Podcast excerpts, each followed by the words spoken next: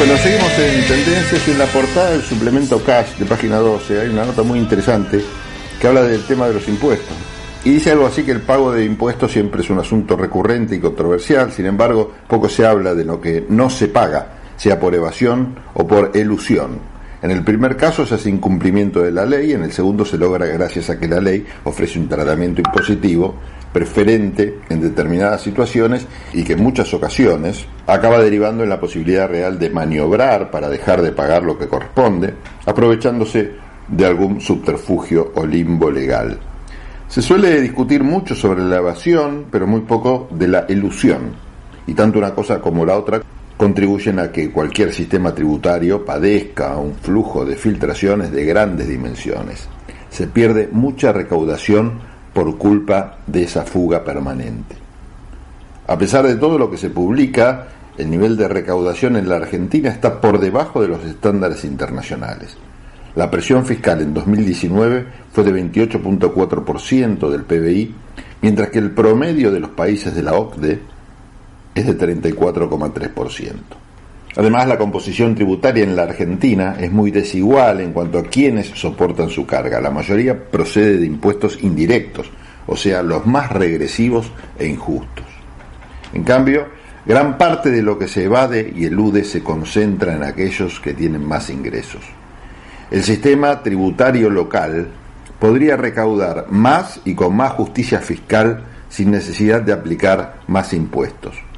Bastaría por un lado con simplificar y reordenar la matriz impositiva, que tiene 85 tributos a nivel municipal, 39 provinciales y 41 nacionales, y por otro lado con una reforma específica orientada a detener la evasión y la ilusión.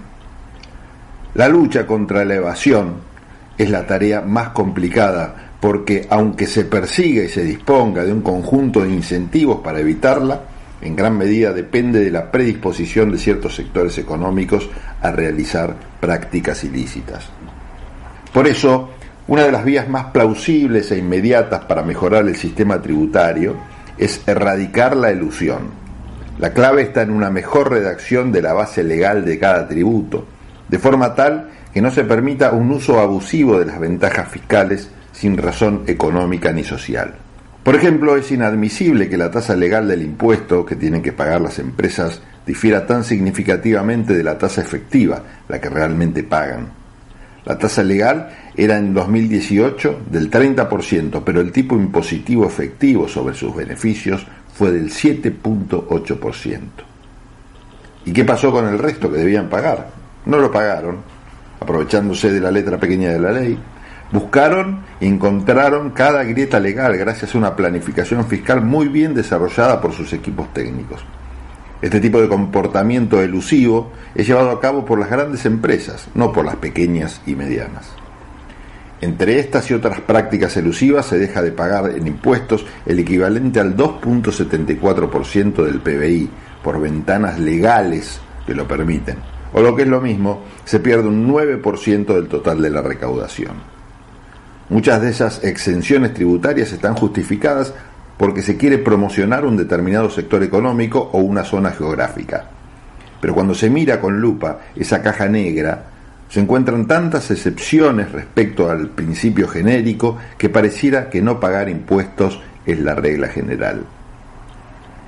El mejor ejemplo se encuentra en la exención del impuesto a las ganancias para los magistrados y funcionarios del Poder Judicial. En 2021 dejarán de pagar 41.285 millones de pesos.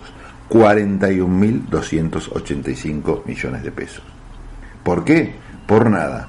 O más bien sí, porque son un grupo de poder que logró este beneficio para sí sin que esto tuviera ninguna repercusión social ni económica para el país. Si se estableciera lo contrario, o sea que paguen sus correspondientes impuestos sin exenciones, se acabaría esta fuga anual que equivale al 21% del presupuesto anual del Ministerio de Salud, o al 130% del Ministerio de Justicia y Derechos Humanos, o al 665% del Ministerio de las Mujeres, Géneros y Diversidad. Aún resta mucho por hacer para avanzar en calidad cultural y tributaria en la Argentina Todos los que hablan de equilibrio fiscal siempre se olvidan de esta vía, evitar fugas y filtraciones que están permitidas por la ley y de las que se aprovechan mayoritariamente los que más tienen. También obvian lo que no se paga por evasión o por riquezas no declaradas offshore, que según datos de 2017 suponía el 74.8% del PBI. O lo que dejan de pagar las gigantes tecnológicas como Google, Apple, Facebook, Amazon, Netflix, que operan en el país, o lo poco que tributan las rentas del capital. A la hora de discutir sobre impuestos sería más que pertinente hablar de aquellos que no los pagan y deberían hacerlo.